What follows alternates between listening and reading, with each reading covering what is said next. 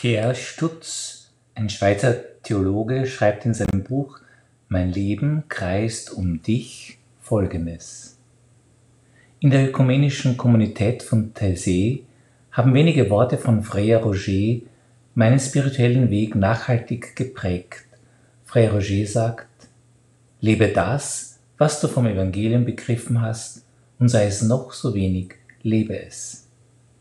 Es war die Zeit, in der ich als junger Erwachsener die Bibel entdeckte und sie in einer ökumenischen Gruppe durchgehen konnte.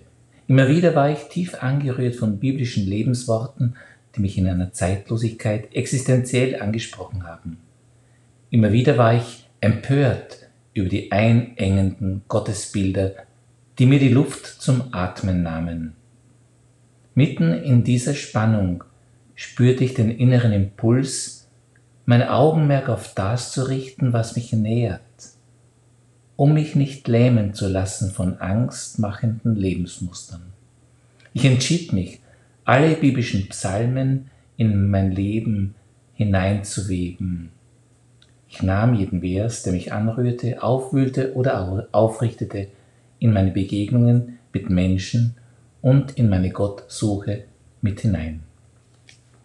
Ja, und so möchte ich euch einen so einen aktualisierten Psalm nach dem Psalm 12 von Pierre Stutz vorlesen.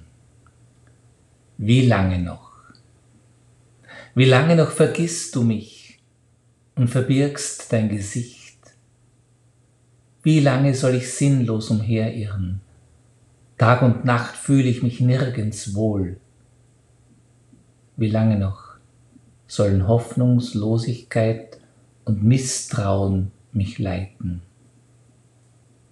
Wende dich mir zu, mach hell meine Augen, damit ich nicht draufgehe und die Resignation nicht siegen wird. Viele freuen sich, wenn ich nicht mehr an deiner Radikalität festhalte. Sie fühlen sich bestätigt in ihrem alltäglichen Trott.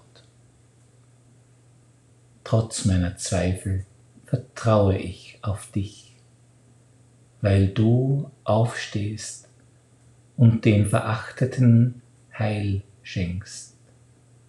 Du wirst mich neu beleben mit deiner Vision einer Welt, wo Menschen sich einander zuwenden.